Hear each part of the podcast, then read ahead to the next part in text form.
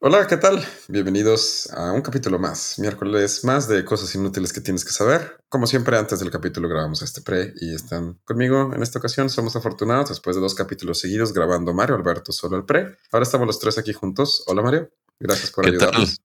No, no, para nada. Para eso estamos. Mauricio, ¿Qué tal, Esfarando? Qué gusto verlos de nuevo. eh, se ve muy diferente el background de los dos, como si estuvieran en nuevas casas. Sí, tuvimos una, un cambio de residencia.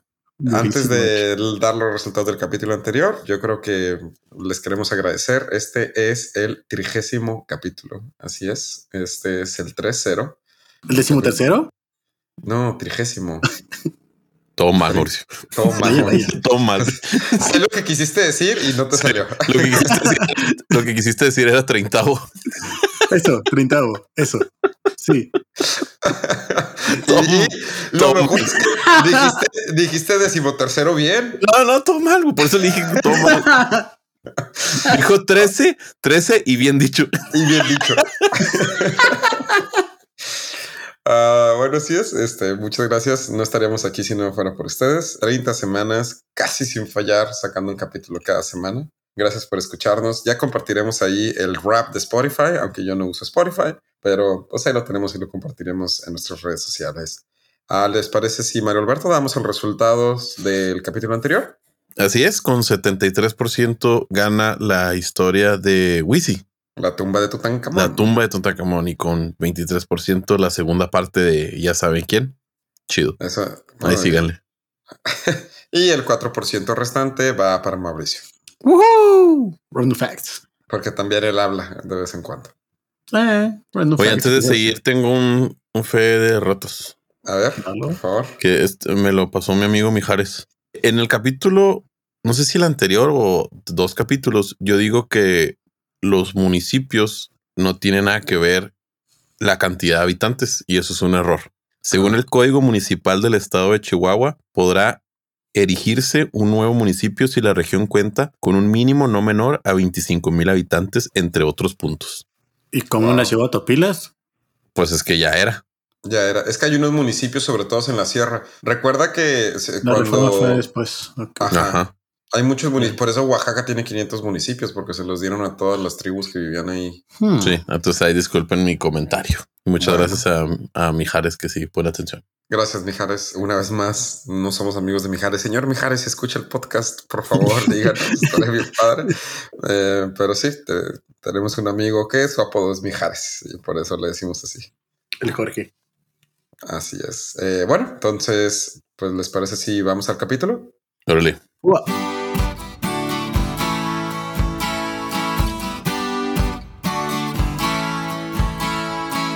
Cosas inútiles que tienes que saber. Donde te enseñamos cosas que no te van a servir de nada, pero siempre es bueno saber.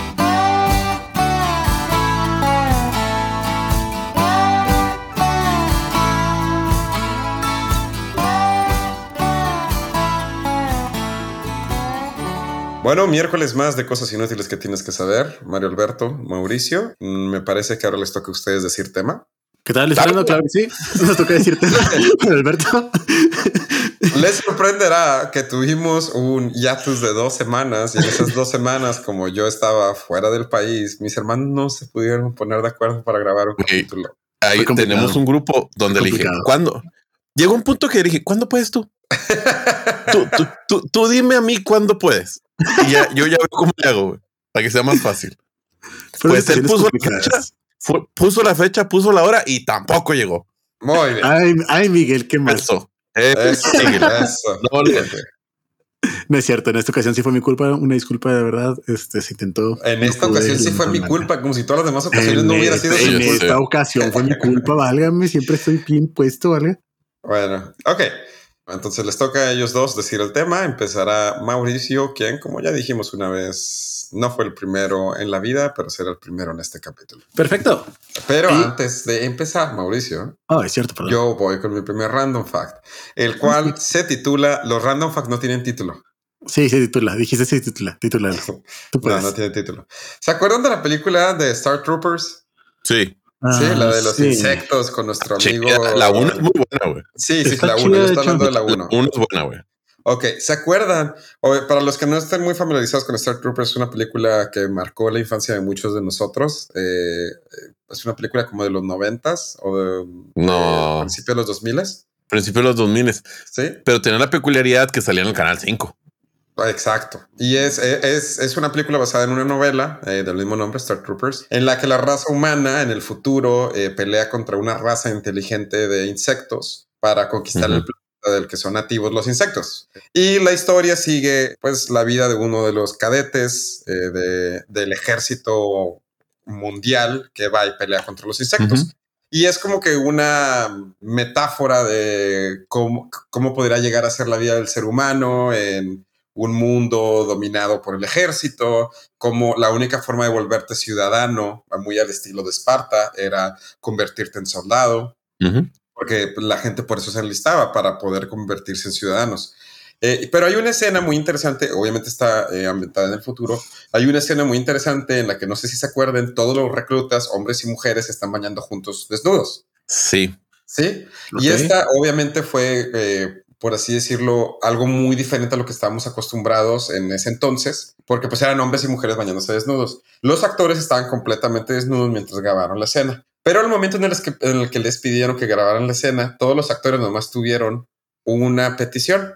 Y con esa petición todos se iban a desnudar. La petición fue que el director de la película se desnudara también y grabara la misma escena él desnudo, aunque él no estuviera en cámara. Vaya, vaya. Ellos lo único que querían es que el director, es Paul Verhoeven, también estuviera desnudo mientras la grababan.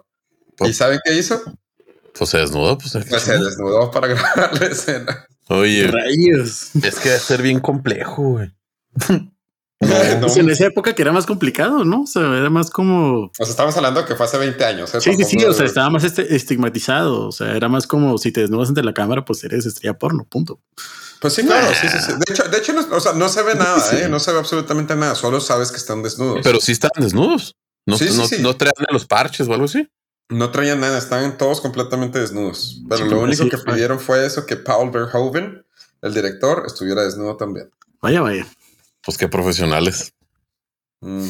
Excepto, excepto por lo de la petición, pero todo lo demás, estuvo- todo lo demás sí fue muy profesional.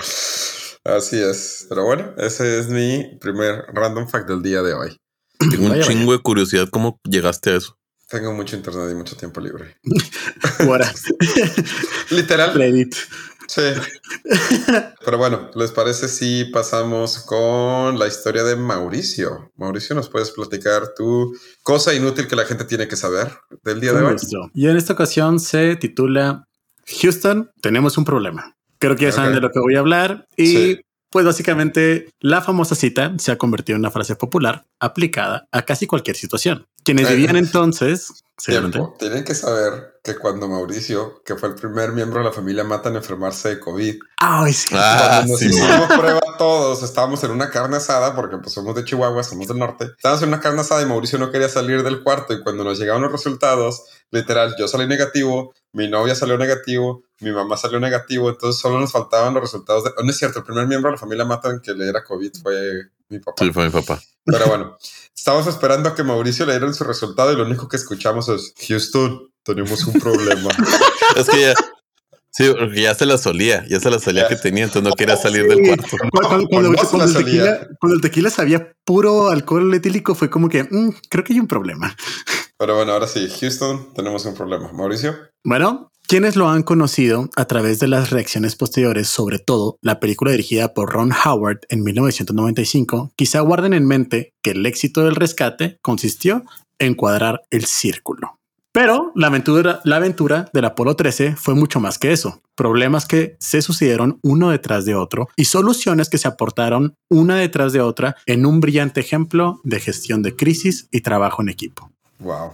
El 11 de abril de 1970 despegaba del Centro Espacial Kennedy la tercera de las misiones tripuladas a la superficie lunar, con tres astronautas a bordo, el comandante James A. Lovell, el piloto del módulo lunar Fred W. Hayes y el piloto del módulo de mando John L. Jack Swigert. ¿Quieres decir, perdón, la decimotercera, no? Porque dijiste la tercera. No es la tercera tripulada por personas. Ah, ok. Ok. Ajá. Bueno, sí, sí, según yo, de, de todos los Apolos, esta fue la tercera tripulada por personas, tengo entendido. Que, que fue a la luna, que alunizó. Ajá, exacto. Que tenía Bueno, planeado alunizar. Ajá, que tenía planeado más bien.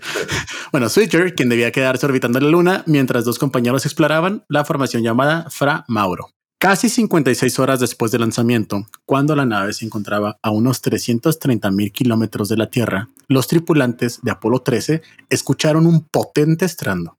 Mientras informaban el problema al centro de control, Houston, hemos tenido un problema, fue la frase original. Y esto es porque el nivel de oxígeno del tanque 2 se desplomaba. Entre quienes escucharon en directo aquella llamada de socorro se encontraba Jerry Woodfield, el ingeniero del Centro Espacial Johnson encargado de los sistemas de alerta del Apolo 13. Woodfield observó el destello de la alarma principal antes de oír las palabras de Switcher y Lovell. Lo que siguió después, mientras las alarmas comenzaban a saltar una tras otra ante los ojos de Woodfield, desembocó en una conclusión angustiosa. La misión no podía llevarse a término y la recuperación de los astronautas iba a hacer honor al nombre con el que se había bautizado el módulo del mando del Apolo 13, Odyssey. Toda Odyssey. una odisea.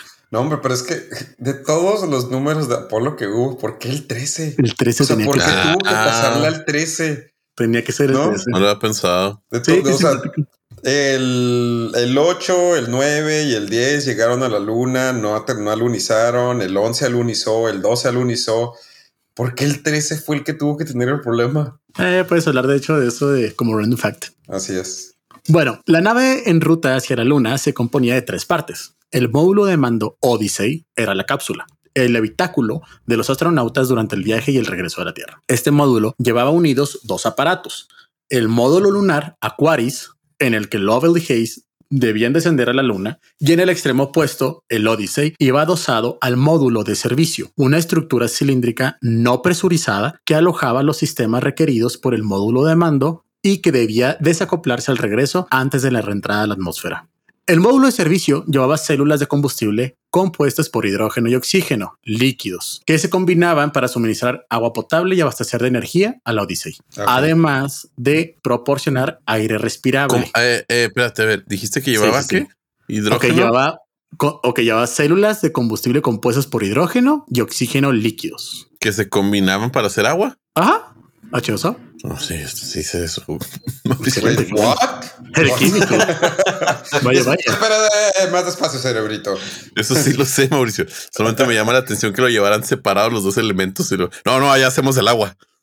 Eso Ah, es lo que sí, me, sí. eso es lo que me Sí, llama sí. la atención. Ah, Ahí me, ahí me fallan mis clases de química, perdón. Tras la explosión de uno de los tanques de oxígeno y la pérdida del otro, las células de combustible fallaron, dejando a los astronautas con una provisión de agua, energía y oxígeno insuficiente para completar su plan previsto. La misión debía abortarse. Y como señala Woodfield a Open Mind, parafraseando un lema promocional de la película, de Ron Howard, el fracaso no era una opción. Tres años antes, Wow. la cápsula de Apolo 1 había ardido en la plataforma de lanzamiento a causa de un fallo eléctrico, matando a tres tripulantes. ¿Se, apellidaba, se apellidaba Open Mind? No, Open Mind es un- una revista, un, o sea, Ah, sí, sí, sí. Ah, o sea. Sí, la, perdón. la- Sí, la sí, historia del Apolo 1. No me acuerdo si Mario ya platicó un poco de ella. Es, es una Sí. historia muy, muy, muy triste. no, yo no, no he hablado nada de eso. ¿no? No, el Apolo 1 iba a ser eh, pues la primera tripulada, obviamente. Y antes de despegar estaban haciendo pruebas en, Ah, en sí, sí. Un escape de oxígeno, ¿no? Bueno, es que Tenían mucho oxígeno, la, eh, la cabina estaba... Bueno, tenía pero más oxígeno del necesitado. Y fue y el problema un- fue un fallo eléctrico. Que de hecho, este, uno de los que sale en el Apolo 8, porque el Apolo 8 fue el primero que iba tripulado, él iba a entrar porque era el astronauta reserva de uno de los que estaba ahí y quería entrar a la cabina para ver qué hacían, pero al final decidió no, no subirse. Mm, Ya. Mm. Sí, está, está bien intenso. Pero bueno, Mauricio. La tragedia del Apolo 1, creo, llevó a todos los continuadores de aquel trabajo de poner a los primeros hombres en la luna aquella determinación profunda, dice Woodfield. Pero los obstáculos a superar eran considerables. Los controladores de Houston decidieron mantener la trayectoria de la nave para regresar aprovechando el empujón de la gravedad lunar. A ver, recuerden algo. ¿Con qué se propulsiona en el, espacio a, la- a- a las naves? Con oxígeno, ¿no? Los sueltan para impulsar, según yo. Ajá, con estos tanquecitos de oxígeno y hidrógeno que estaban. Ah, no, no sé si son oxígeno, no sé si es oxígeno. ¿Qué es lo que dicen ellos? Bueno, aprovechamos la trayectoria lunar, hacemos ese empujón y con ese empujón podemos regresar a la Tierra. ¿va? Ujú. Va. Perdón, Los- Rápido Fe de Ratas, el primero con gente de los Apolos fue el Apolo 7. El Apolo Ok. 8 fue el primero que llegó a la Luna. No, eh, perdón. Sigue, Mauricio. Ok.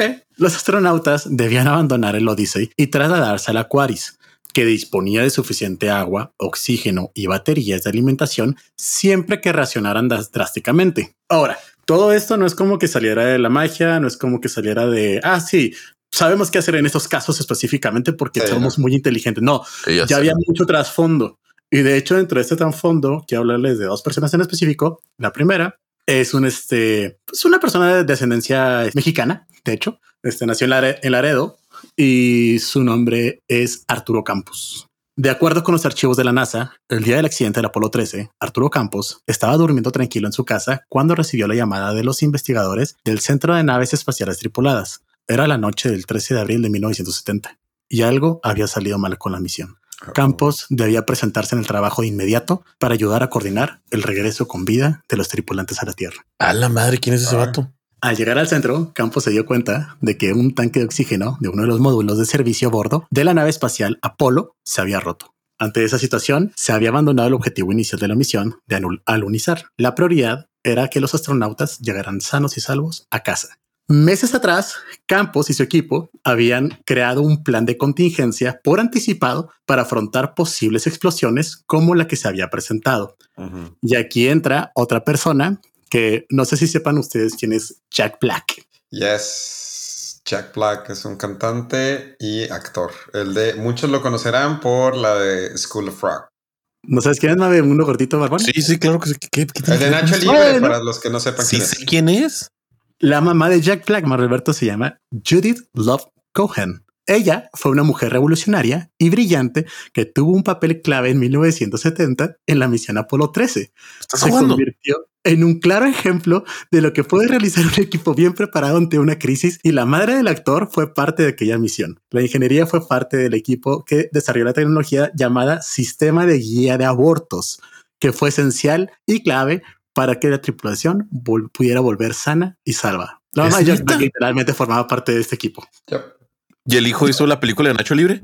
Sí. Ajá. Es correcto. Que de hecho nació el mismo año del Apolo 13. No, de hecho, no, no, no, no, no, no nació. Ya, ya lo revisé. No, No, nació ya lo revisaste. Sí, fue, no, fue, fue el mismo año, fue el mismo año, pero no el mismo Sí, día. es que hay un día, porque hay uno que dicen que es el mismo día, pero no es el Ajá, mismo día. pero no, y ahorita lo voy a explicar al final porque Ah, pero está padre, está padre. Pero bueno, el punto es, a pesar de que esas dos personas formaban parte y que es muy simpático saber que realmente es estadounidense, nació en Laredo, pues eh, su papá más bien es el que es de descendencia mexicana, bueno, es mexicano más, más que nada, pero pues su crianza y sus, estu- y sus estudios fueron allá realmente. Claro. Y aparte de eso, la mamá de Jack Black que formó parte de este equipo. Esa sí no me la sabía, está muy cotorro, güey. Sí, estaba muy, muy botana. Sí, eso sí es bueno. Sin embargo, los problemas no terminaron. Cuando los astronautas se dispusieron a alinear la nave para la ent- reentrada a la atm- atmósfera, descubrieron que el método habitual era impracticable. Los restos de la explosión que viajaban a su alrededor impedían orientarse por las estrellas, por lo que debieron guiarse por el sol. Wow. Además, tuvieron que improvisarse procedimientos para transferir energía de las baterías del Aquaris al Odyssey y para después expulsar el primero a una distancia prudencial que permitiera al segundo despejar su ruta de cara a la reentrada. Cuando los astronautas regresaron al Odyssey para la reentrada a la atmósfera y al amerizaje, el frío en su interior había condensado tanto vapor de agua en los aparatos que la reactivación de la energía podría haber causado un nuevo fatal fallo eléctrico, como en el Apolo, Apolo 1. O sea, cambiaron de nave. sí, Sí, sí, es que para los que no estén muy familiarizados en cómo funcionaban las naves Apolo, las naves Apolo eran propulsadas por los cohetes Saturno, Saturn. Saturn. ¿Has visto alguna vez un despegue de alguno de los Apolo? Pues está Sí. toda la nave, pero eh, lo más importante es que la nave en sí tiene un módulo chiquito, que es el módulo que en realidad va a la luna, todos los demás cohetes se tiran en el despegue.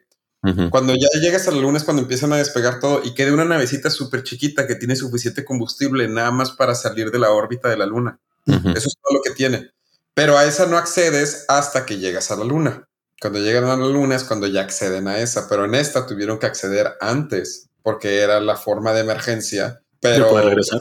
de poder regresar. Sí, de hecho sí. O sea, si hay acceso, si hay acceso, pero en realidad ese acceso no lo tienes que abrir hasta que ya vas a llegar a la luna. O sea, básicamente utilizaron, de hecho, todo, o sea, lo, lo de una nave para transferirle la otra Sí. y poder regresar. Sí, sí, ¿Sale? sí, porque además la otra nave está hecha nomás para salir de la órbita de la Luna, no, no, no para hacer ese viaje que, que, que se estaban proponiendo hacer.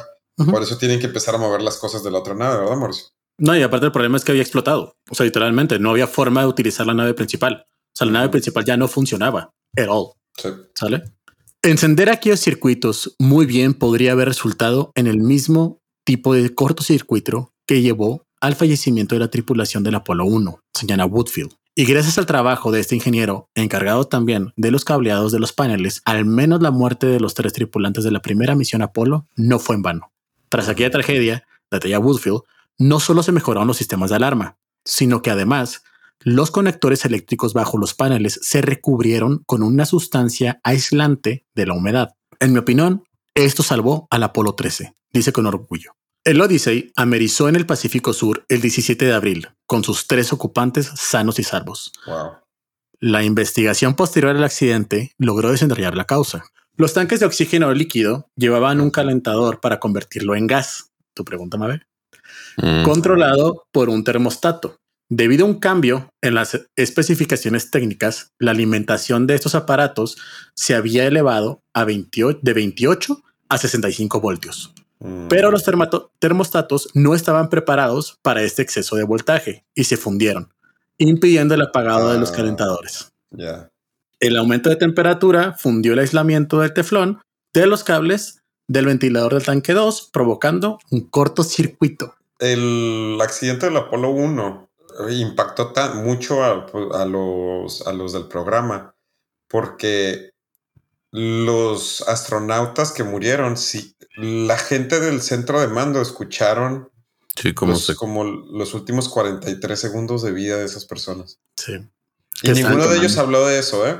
Ninguno de ellos nunca habló de lo que escucharon en ese tiempo, pero que se estaban quemando y por eso cambió completamente. Hubo por lo menos el Apolo 4, 5 y 6 no tripulados y los lanzaron no tripulados para asegurar que eso no iba a pasar otra vez. De hecho, Estás diciendo tú, Mauricio, que ese recubrimiento fue el que le salvó la vida a los del Apolo 13. sí. De hecho, este final feliz no detrajo a Woodfield y al resto de los ingenieros de emprender una nueva revisión a fondo de los sistemas. Entre otros muchos cambios, se actualizaron los termostatos, se retiraron los ventiladores y se añadió, un tercer tanque de oxígeno. Cuatro misiones más volaron con éxito a la Luna.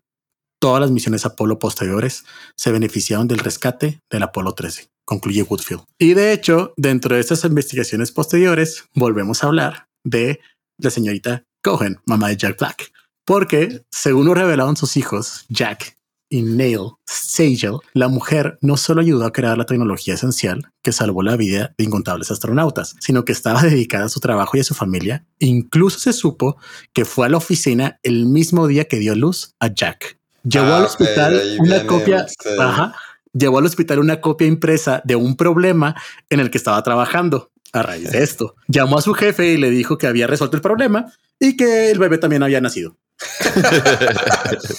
Y solo me voy a tomar el lunes libre porque estamos en Estados Unidos. Sí, ma- mañana regresamos, no se preocupen, no pasa nada. Y esa es la historia básicamente del Apolo 13 muy resumida. De hecho, les invito a que la escuchen mejor y que busquen tanto la historia de la señorita Cohen como del señor Campos. y que vean la película de Tom Hanks. También está padre, de hecho.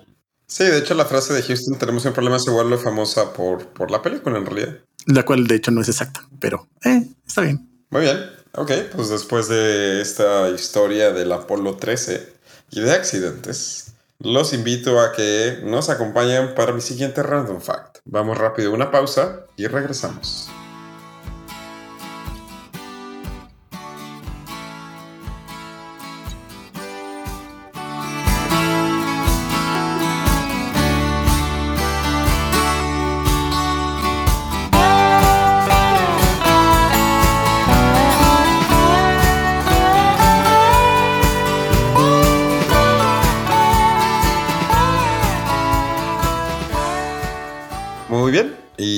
Después del tema de Mauricio del Apolo 13, y no, no me robó un tema, pero casi cerca, unos cinco números después si me hubiera robado un tema. Este, yo les voy a dar, antes de empezar con el random fact de Mario Alberto. Yo no tengo eh, random fact. Ah, perdón, ah, antes del la- el final de la historia de Mario Alberto de ya saben quién, yo les voy a decir mi random fact que tiene que ver con accidentes. ¿Sabían ustedes que las ligas profesionales de Estados Unidos tienen un plan de contingencia en caso de que mueran todos los atletas de un equipo? Hmm. A, Brasil le pasó eso, ¿no? Un equipo Sí, de pues fútbol. Sí, sí, sí, al, al- al Chapacuense, capa- algo así. Sí, fue lo Sí. del rayo, ¿no? No, no, no, no, no, fue lo del avión que se cayó cuando estaban llegando Sí. a Colombia porque se quedaron sin gasolina. Ah, esto también pasó con un equipo universitario de fútbol americano. Ah, sí, sí, sí, pero de universitario en Estados Unidos, sí. Con Marshall. Sí, el de, eh, ese sí fue un rayo, el de Marshall fue un rayo. Pero bueno, con base en muchos de estos accidentes, eh, las ligas profesionales de Estados Unidos dijeron, oye, pues si se nos mueren los atletas, tenemos que o quitar un equipo de la liga o acabar la liga, lo cual no es bueno para ganar dinero, ¿no? Entonces, obviamente esto está todo influenciado por el querer ganar dinero, porque al final de cuentas la mayoría de las ligas profesionales son un negocio. Entonces, eh, casi todas las ligas profesionales de Estados Unidos crearon un protocolo de emergencia en caso de que por cualquier situación se mueran uno o más atletas o queden desmembrados de un equipo. Eh, y les voy a platicar un poco de estas. eh, va a ser súper rápido. Por ejemplo, la NFL tiene un plan en el que si un equipo pierde, entre comillas, solo 15 de sus jugadores o menos en algún accidente, le llaman un casi desastre. Ese equipo es un casi desastre, ¿eh? no es un desastre completo, es un casi desastre porque fueron 15 o menos. Ese equipo tendrá que seguir jugando la temporada regular, pero tendrá preferencia para contar con los agentes, para contratar a los agentes libres. Además, si alguno de los 15 o menos que murió o quedó incapacitado, el equipo puede contratar dos quarterbacks de cualquier otro equipo que ellos elijan, aunque estén Ah, Eso es jugando. peligroso. Así. Pues, pero bueno, si mueren más de 15, entonces ahora sí ya es un desastre. Ya no es un casi desastre, ahora sí ya es un desastre. Hecho y derecho, lo que significa que ahora sí entra el plan de contingencia de la NFL. Si esto llega a ocurrir, el comisionado de la liga tendrá que decidir si el equipo, a su criterio, puede o no acabar la temporada. Si decide que sí, business as usual. Y seguimos con el protocolo de un casi desastre. Lo que significa que el equipo va a seguir jugando. Si uno de ellos fue el quarterback, eh, pueden agarrar dos quarterbacks de otro equipo y solo van a tener preferencia con los agentes libres. Pero si el comisionado dice, no, pues no, sabes que no van a poder continuar, entonces se hace lo que ellos le llaman off-season draft, en lo que el equipo puede escoger a otros 32 jugadores de cualquier equipo que quiera, más el draft pick número uno de esa temporada. no manches. Ay, espero, espero que nunca suceda. Sí. Eh, la NBA y la NHL tienen un protocolo parecido, pero el número mínimo de jugadores para que sea considerado un desastre, no un casi desastre, es 5, no 15. Y esto, o sea, si es más de 5, siempre activa el protocolo de desastre. No le tienen que preocupar, no le tienen que preguntar al comisionado ni nada. Si mueren o quedan incapacitados más de 5 jugadores en la NBA o NHL, entonces eh, entra este protocolo del off-season draft. Y es muy parecido al de, la, al de fútbol americano. Y por último, la MLB tiene un protocolo parecido al de la NFL en el que el comisionado decide si el equipo puede continuar o no, pero aquí el número mínimo de jugadores es 5, no 15, para que sea considerado un desastre y no un casi desastre. La mayor diferencia es que en caso de un desastre, el comisionado de hecho no decide si el equipo puede seguir jugando. El comisionado de la, de la MLB decide si la liga se puede continuar o no. O sea, en eso sí está más, son más buena onda los del béisbol, porque si Sí, un claro. equipo pierde a suficientes jugadores, acaban la liga por completo. No solo para ese equipo, sino por completo. Si no, o sea, si el comisionado dice, no, ¿sabes qué? Este, sí pueden seguir jugando, pero necesitan jugadores, entonces se hace uno de estos off-season draft, pero solo por el número de jugadores que perdieron. Si perdieron 10 jugadores, solo son 10 jugadores. En la NFL siempre son 32 y murieron más de 15. Desde que Nunca se ha crearon usado ahora ese protocolo. desde que se crearon estos protocolos no se han usado, pero sí han existido casos, por ejemplo, en la liga de hockey rusa, donde murió casi todo el equipo titular de uno de los equipos de hockey, en la liga de fútbol soccer de Brasil, en la que la competición de la Copa Libertadores, el avión chocó antes de llegar al aeropuerto, creo que de Medellín o de Bogotá, Sí, sí, y me acuerdo. murió todo el equipo excepto tres jugadores. Pero obviamente, pues aquí estamos hablando de las ligas de Estados Unidos, que son de las que saca el dato. Así que, pues bueno, este es el plan de contingencia en caso de que muera alguien. No se ha tenido que utilizar, pero todas las ligas tienen ahí este plan de contingencia porque no quieren perder dinero. Vaya, Está vaya. chido. Bueno, no está chido, está muy precavido. Estamos precavido. Eh, así es. Pero bueno, Mario Alberto, ¿te parece si vamos con Chile? La ya viene. Ahí les va. El de ya saben quién. Última parte. Bueno, pues hemos llegado al final de nuestra miniserie sobre el país con mejores minas y el mejor líquido rojo que llaman vino. Daremos un pequeño repaso de cómo y dónde estamos parados. Amigo Radio Escucha, sé que estoy insultando su inteligencia y su capacidad de retención. Sin embargo, mis compañeros de podcast no son las personas más atentas que digamos y confunden el cilantro con el perejil. Entonces tengo Oye, que, no es mi culpa que se parezcan tanto, güey. tengo De que hecho, güey, hacer un pequeño resumen. ¿tú tienes diferencias? En la de... Claro que no. En la década de los 60, América Latina pasaba por una ola de movimientos sociales, muchos de ellos atrapados entre ser comunista, URSS, o ser capitalista, USA. Este movimiento llegó a Chile y por primera vez llegó al poder un presidente de ideas de izquierda, abiertamente socialista y comunista. Estados Unidos, al enterarse de esto, ideó algunos planes para quitarlo, todos estos fallidos. Tres años después de la llegada al poder de este presidente, que se llamaba Allende, hubo un golpe de Estado por el entonces jefe de las Fuerzas Armadas, Augusto Pinochet Ugarte, alias Pinocho.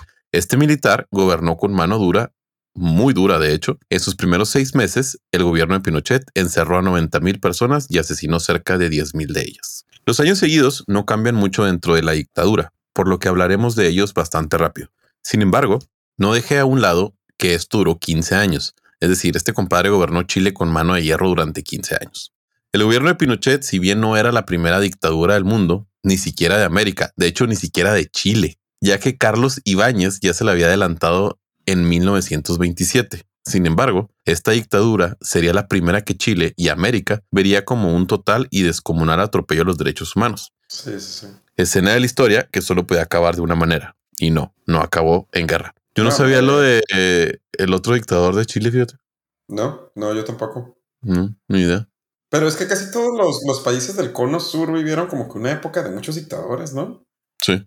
De hecho, Sí. ah, de eso hablamos en el capítulo que Mauricio nunca pudo grabar. Ah, mira nomás. Qué padre. Oli, Sabríamos todos de qué se trata. Sabríamos todos de cuáles, pero sí. pues. vaya, vaya. Interesante.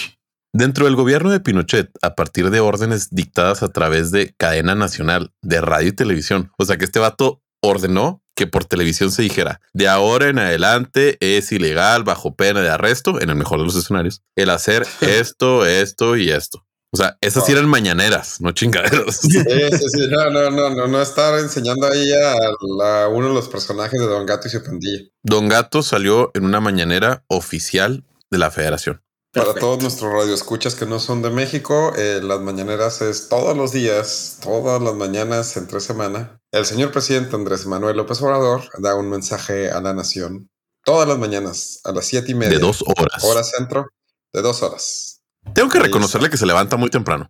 Sí se, re- sí se levanta temprano. Sí, se levanta temprano. Para una persona de su edad es un poco más común. Pues sí. Sí. Sí, se va a las 8. Pon tú. A ver, a mí qué me importa. Bueno, volvamos. Volvamos con otro vato incomprendido. Se restringieron derechos civiles y políticos. Se estableció el estado de sitio y el toque de queda. Se estarán preguntando, ¿qué chingados es el estado de sitio? Ajá. Bueno.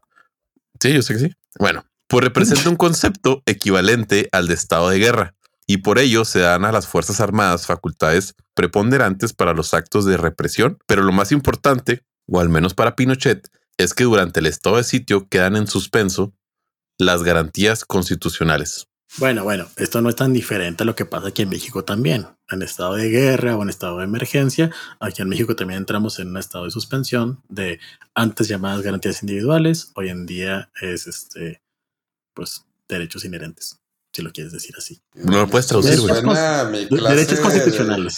¿Me puedes dar un ejemplo así, pero Las garantías individuales no son las del ejército trigarante. un quick, quick example? Quick example. Ok, México entra en guerra y por ende tiene que suspender algunos derechos constitucionales para que pueda llevarse a cabo la seguridad nacional. Por ejemplo, toque de queda. No, pero dame un ejemplo. O sea, Toque de que- queda.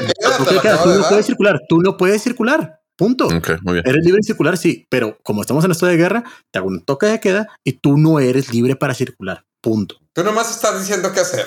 Sí, pero es suspensión de tus, de tus derechos constitucionales. O sea, Bueno, pues por algo me mudé a También. Estados Unidos. Freedom, sí, allá no hay. ¿Cuál es el principal derecho? ¿Cómo? la vida. La vida, la vida es el, es el fundamento de todos los derechos humanos. Ay, sí, güey.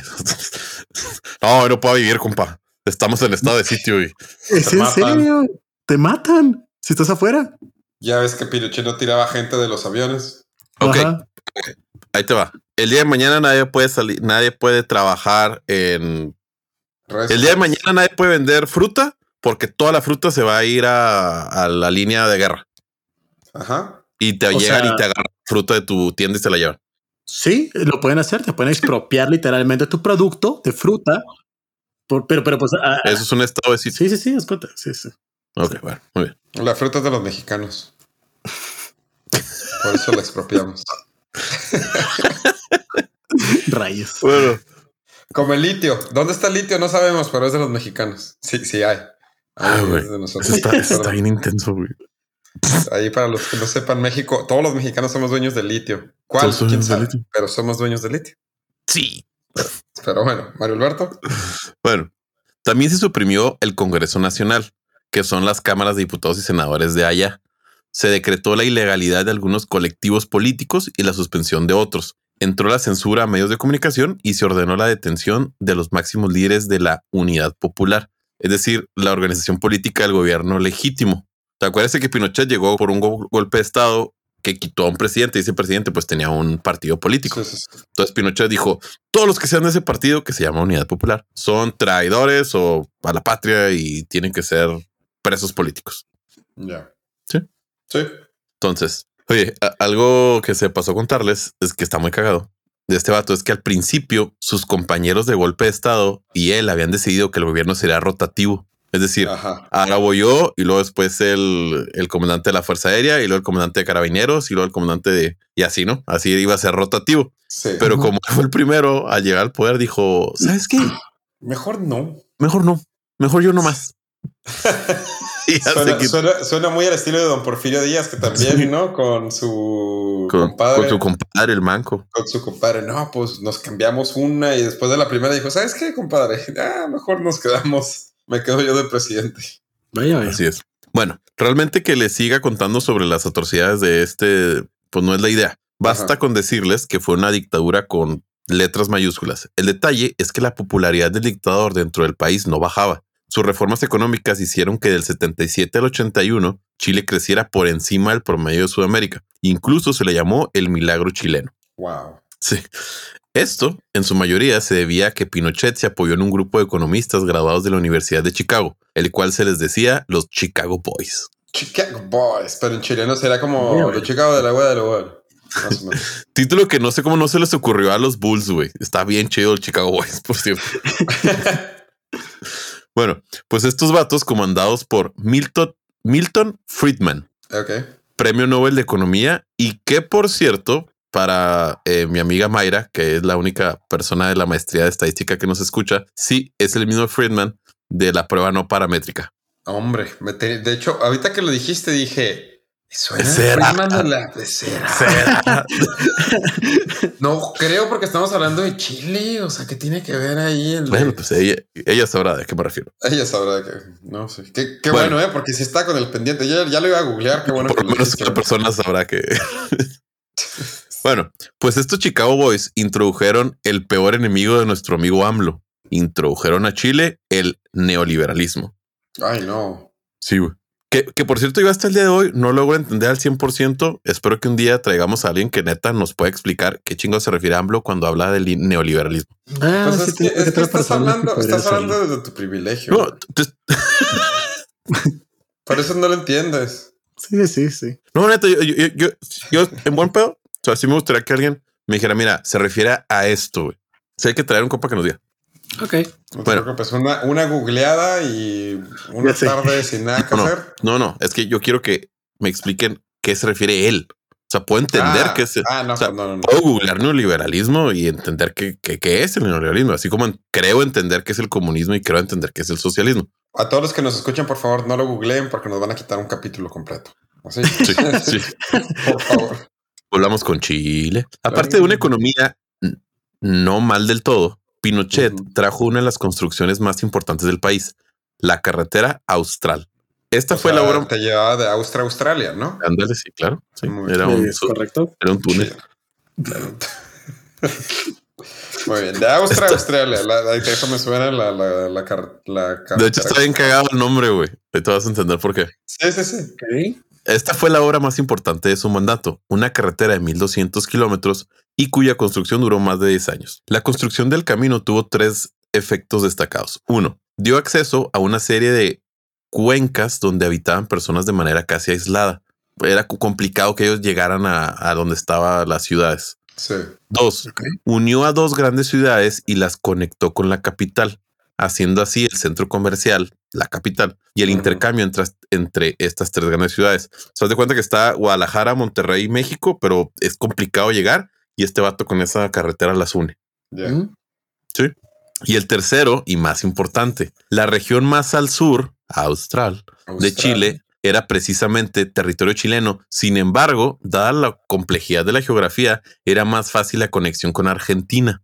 De hecho, Por lo- si van ahorita a Google Maps, incluso ahorita en pleno 2022, si van a Google Maps, la frontera entre Argentina y Chile en el sur no existe. En Google Maps no existe, no, no, no, no hay línea porque nunca se pusieron de acuerdo de cuál parte era de quién. O sea, pero ¿En son serio? puras montañas, ¿no? Son desmadre. Hizo pura, sí, sí, sí, sí, sí, por eso. O sea, es tan complicada esa zona que mm, haz de cuenta que Argentina y Chile, como que dijeron, bueno, y, y aquí que lo, no, pues, pues ahí que ellos se arreglen.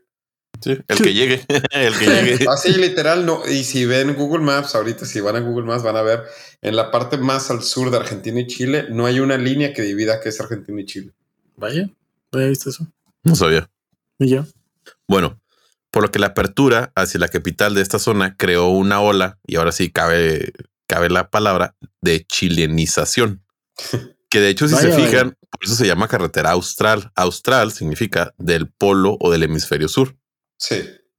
Quick random fact, no sé si sabían, Argentina tuvo una moneda diferente al peso que maneja ahora, el cual se llamó, por cierto, austral.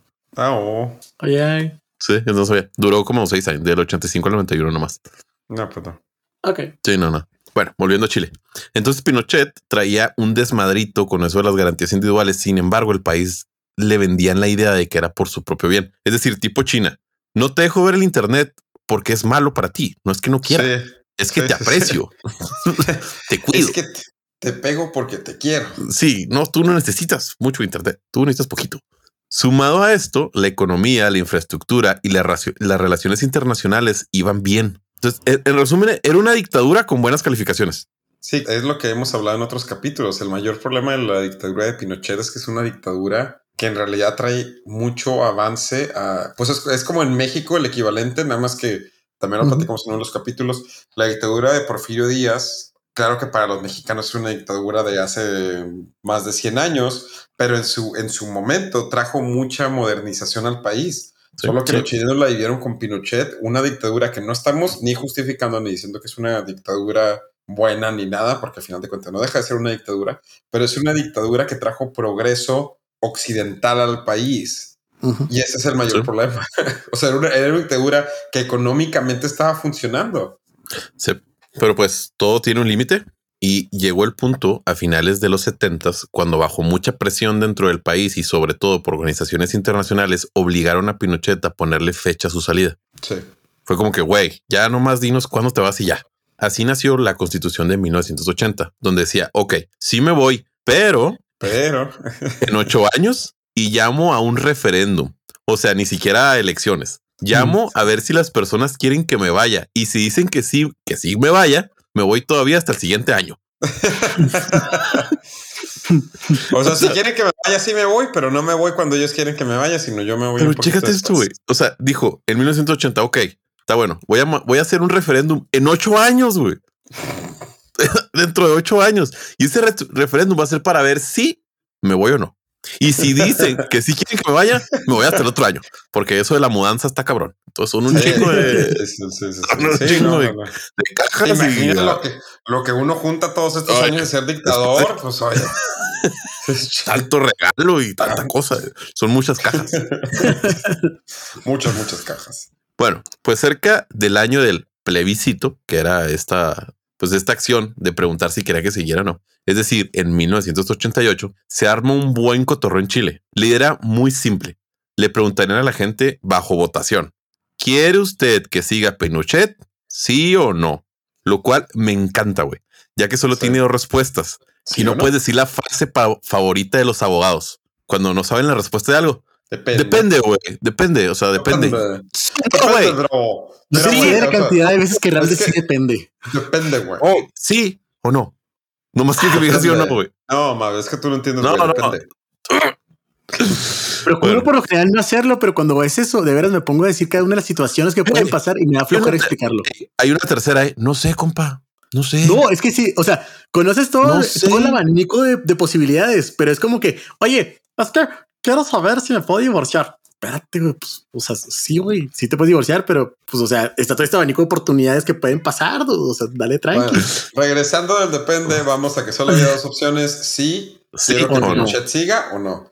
Ok. Rumbo al plebisci- plebiscito, había un aire de pocos ánimos por la parte opositora. Digo, este vato se pasaba por el arco del triunfo cualquier ley. Era más que obvio que la que la que le metería mano a la elección. Sin embargo, había tanta presión extranjera que no pudo hacerlo. Dejó correr la elección para tener una contienda limpia. Por dejar correr la elección me refiero a que no mató a nadie con cloroformo mientras dormían. O sea, Sí. No más, no. se la pasaron muy mal los de la oposición. Sí. Pero bueno, como la boleta electoral literal solo traería un sí y un no, No. los partidos muy creativos se llamaron a sí mismos la franja del sí y la franja del no. Wow. Ah, ¿Cómo cuánto les habrá tomado? Sí. Ahí sí les falló, neta, chilenos, ¿eh? Yo sí me hubiera puesto el partido que mandará a la Pinochet. Yo me hubiera puesto la wea de los weones o la, o la wea anti, anti weones, más o menos. Pero sí, Gabo, por favor, ponle un pip a lo de sí. A lo de los weones no. A lo de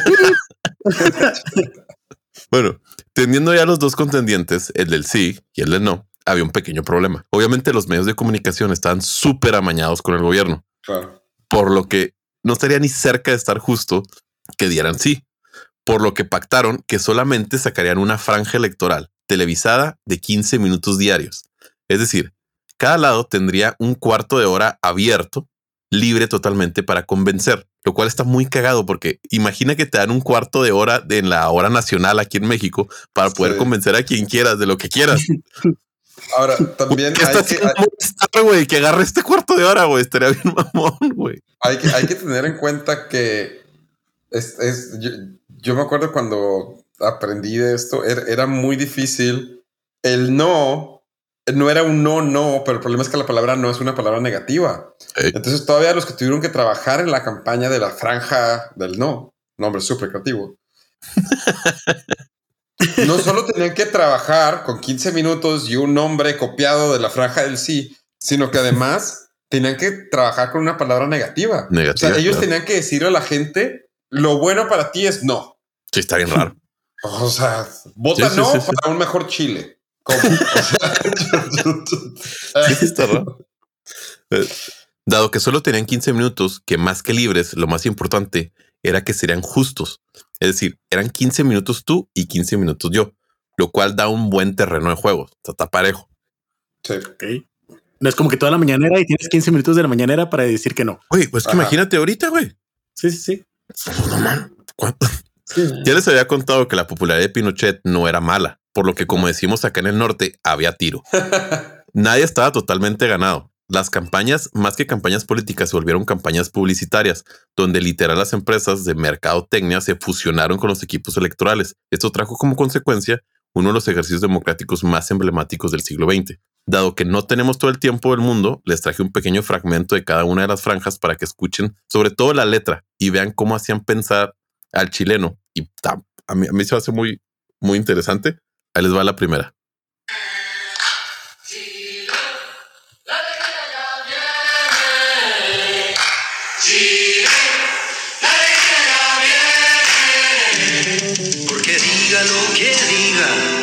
Soy libre de pensar.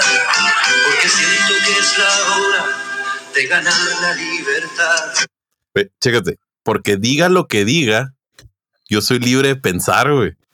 Nunca, no está hablando de Sí, Pinochet. Bueno, obviamente está hablando de Pinochet, pero La alegría ya viene. Ahí les va, único esa- yo- esa es la franja del no. O sea, tú tienes que votar que no quieres que sea Pinochet. Ahí les va la franja del sí, güey. A mí está más cabrón esta.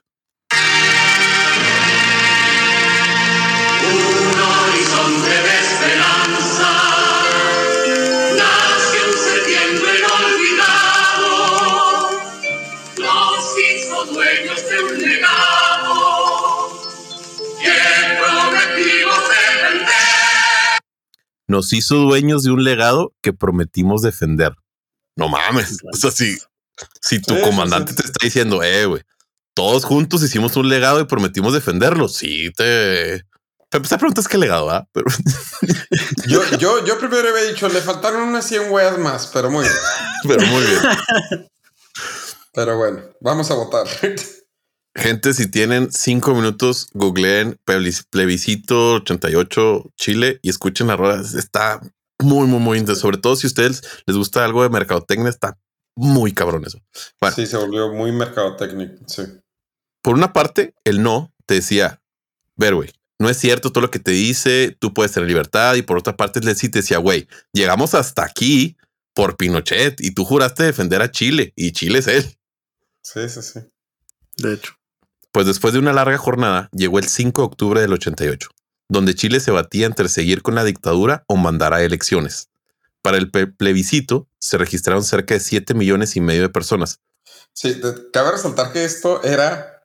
No era sacar a Pinochet o dejar a Pinochet. Era, ¡Ah, no! era Pinochet se queda, vamos a elecciones. O sea, el Claro. no era no, vamos a elecciones. Ni siquiera no, que entre Juanito Pérez. No, No, no, no. no. si no era Era, era no. así un no. coma, vamos a elecciones. Sí, era el paso para poder tener unas elecciones. Sí, eso. O sea, imagínate la, imagínate los del no, güey, que te invitaran a esa sí, campaña. Oye, pues es que para empezar es en ocho años y luego uno, vamos a ayudar a poner cajas de Pinochet. Entonces, Sí, sí, sí, sí, está. Bueno, se registraron 7 millones y medio de personas y con un 97% de la participación la franja del no obtuvo el 56% de los votos contra un 44% del sí. Que no estuvo... Reñido que nuestras votaciones semanales, ¿eh? Eso- O sea, porcentaje de participación, no, hombre. sí, de- sí. O sea, eso no, no, no fue un... Si todavía, todavía al final de la jornada se hablaba de un autogolpe de Estado, Autogolpe. Ah, ok. Sí, o sea, golpeception. Sin embargo, ya las autoridades oficiales dijeron, ya, güey, o sea, ya, ya, ya, ya, ya bájale, ¿no? Se Llegó calmaron los- con los del ejército y lo sé que te gustan los golpes de estado, así que organizó un golpe de estado contra nuestro golpe de estado. Contra golpe de Estado. Sí, era un autogolpe de Estado. Pero dijeron, no, ya, ya, ya. O sea, ya. Sí, sí, ya. Se calmaron los ánimos y exactamente un año después, recuerden que la mudanza duró un año, se convocaron elecciones para votar por el próximo presidente de Chile. Se postularon tres candidatos, el cual ya, ya me da flojera decir los nombres, pero el 11 de marzo de 1990, Weón 1, weón 2 y weón 3. León tres. Patricio Aylwin fue investido con la banda presidencial, siendo el primer presidente electo después de los horrores y la dictadura de Pinochet. Con esto terminamos el tercer capítulo de cómo Chile nos dio una clase. Sí, bueno, aparte de una alegría y una super canción, la cual también me gusta mucho. Chile. Si tienen el tiempo, busquen la película de No, eh, Claro. de Gael García. Es un peliculón en el cual él representa a uno de los jefes de mercadotecnia, porque lo que dijo Mario Alberto es verdad. Casi toda la gente que manejó esta campaña es verdad. de merca. Casi. Sí, claro. Sí, claro.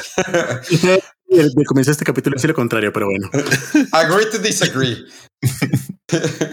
es una muy buena película. Si tienen el tiempo de verla, se llama No, así literal N-O. Y se trata de esto, de cómo, de, de estos ocho años, de cuando lo reclutan y de cómo trabaja en toda la campaña del No, que, que como les digo, es una campaña muy difícil de mercadotecnia porque estás usando una palabra negativa. Sí, sí. es- De hecho, los obviamente les pongo un, fra- un fragmento nada más de la canción, pero si recuerdan el primer capítulo comenzamos con un poema. El poema es una canción que lo pueden buscar en YouTube o poner la liga. Así es. Lo que dice es, es- es- está impresionante. Y otra cosa, hubo gente que murió en esta contienda, Sí, eh, sí, muchos sí. presos políticos y al final lo lograron. Derrocaron, derrocaron, es que está bien extraño. Derrocaron un dictador con una elección. Sí, digo, eso, también chido, tiene eso mucho chido. que ver Eso con que. Pinochet, Pinochet se prestó, Pinochet sí lo dijo. También. Ah, pues, es, la, es la madurez también ya de la política en ese entonces, sí, o sea. Sí, sí, no, no como ya saben quién que se dijo que se había cierto número de personas en una protesta renunciaba. Él sí renunció. Sí, no, y, también sabes que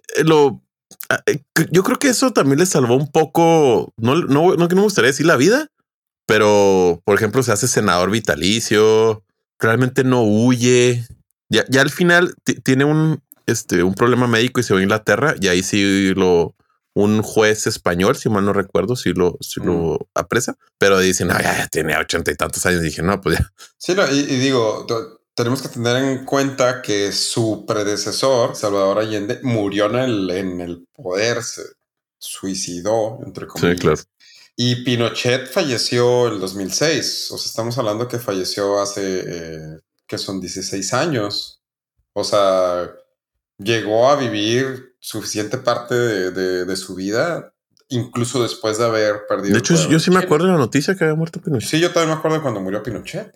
Y pues sí, o sea, nosotros tenemos conciencia de cuando murió Pinochet. Sí, sí está, sí está extraño y una vez más a mí me llama mucho la atención el hecho que eh, este dictador, uno no fue, no lo quitaron con guerra. ¿no? Es que no, no sé si para los mexicanos el hecho de un dictador es como, ah, guerra. Guerra. Sí, Sí, malo, eso. guerra. Sí, porque si común. hay un dictador tiene que haber guerra. sí, sí. sí. Y pues no, en esta ocasión no. Ya nos tocará en otro capítulo hablar de España porque tampoco hubo guerra y... Tampoco hubo guerra. Pienso Bueno. que nosotros somos los malos ahora. Are we the baddies? Muy bien. Bueno, pues eh, después de ahora sí darle ya una finalización a la historia de Chile, la alegría ya viene. Ahora ya entienden por qué estuvimos cantando esa canción cada Exacto, capítulo. exactamente. Después de este Sí, capítulo. la, la alegría ya viene. Así es. Ojalá sí eh, nos escuche algún chileno eh, y comente. No, sí, hay un chileno que lo voy a obligar a que Matías. nos escuche. Matías, Fíjate por favor, que- si no estás escuchando esto. Una vez fui de vacaciones con, con mi esposa y nos encontramos unos chilenos. Y yo estoy como que, eh, oye, ¿te acuerdas de y los datos de, ajá, sí, sí, ah, pues sí, creo que sí hubo algo así. Y yo, no, güey, es el O sea, suceso de Chile. es el suceso, güey. Cu- Cuéntame más. Y igual estaban muy jóvenes y no se acordaban, pero Para todos los chilenos, yo trabajé con mucho chileno, ¿eh? entonces soy chileno honorario. O sea, ¿Y nu- y nunca hablaron de esto? No, pues no, pues no, no. no, pues es que está acá. sí. No, pues yo todo no lo hacía. Pues sí, o sea. Es complicado, la verdad. Bueno, ¿les parece si vamos a una pausa y regresamos con mi último random fact? Quédense, les va a gustar. Hello.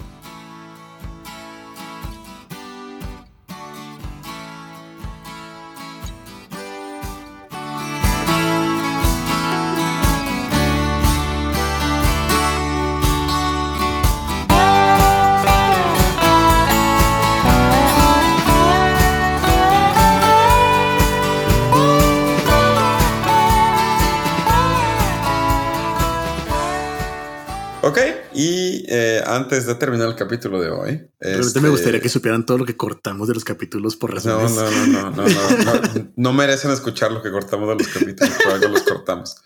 Este, justo Mario Alberto dijo cómo algunos países controlan el Internet y el acceso a la información.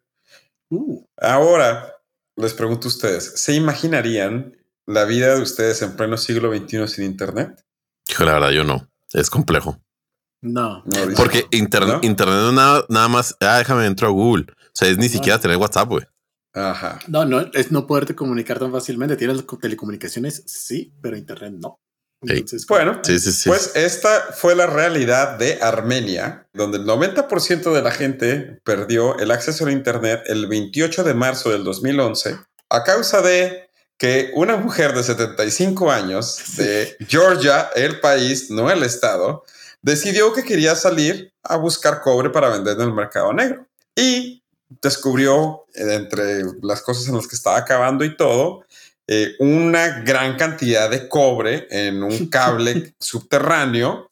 Era un, pues, o sea, un cable bastante grueso que decidió cortar con su, o sea, ella traía de que su sierra para cortarlo y cortó pues como un metro más o menos de ese cobre porque era mucho, estaba ahí, no era de nadie, así que decidió agarrar ese cobre. Lo que no sabía esta mujer que vivía cerca de Tbilisi, está bien difícil el nombre, ¿eh? O sea, Excelente. créanme Excelente. cerca de la frontera entre Georgia, el país, no el estado, y Armenia. Cortó el cable. Este cable era un cable de internet que mantenía conectado al 90% del tráfico de internet No de. Armenia. No manches. Ah, entonces, el 90% de Armenia se quedó sin internet por cinco horas en lo que los técnicos encontraron cuál era el problema. El problema era que esta mujer de 75 años, el 28 de marzo del 2011, decidió sacar un poco de cobre para venderlo en el mercado negro, sin saber que ese pedazo de cobre que consiguió conectaba a casi todo un país con el mundo exterior. Si por mercado negro te refieres a la fundidora de la ciudad, pues sí, sí, sí, sí definitivamente sí. Pues sí. Así es como eh, una. Hay fotos de la mujer, ¿eh? hasta la vez y dices, ¡ay, qué bonita! Pues qué bonita, dejó al 90% de Armenia sin entrar. bueno, ya no usaba. Pues sí, así es. Y ya, este es el random fact con el que cerramos el capítulo del el día de hoy. Capítulo con hubo de todo. Ustedes van a escuchar el capítulo, no saben todo el drama que hubo de sí, terminado qué este Sí, capítulo. Sí, sí, sí. sí. Qué bueno. Pero así cerramos el trigésimo, no décimo tercero, no treceavo o treintavo o como quiera que se diga, trigésimo capítulo. Muchas gracias por escucharnos. Eh, no se les olvide votar en cosasinútiles.com. ¿Verdad, Mario Alberto? Así es, cosasinútiles.com. Nos vemos en el próximo miércoles. Nos vemos el próximo miércoles, Mauricio. Hasta luego, gente. Gracias por escucharnos. Perfecto, gracias por escucharnos y que tengan buen día. Peace out.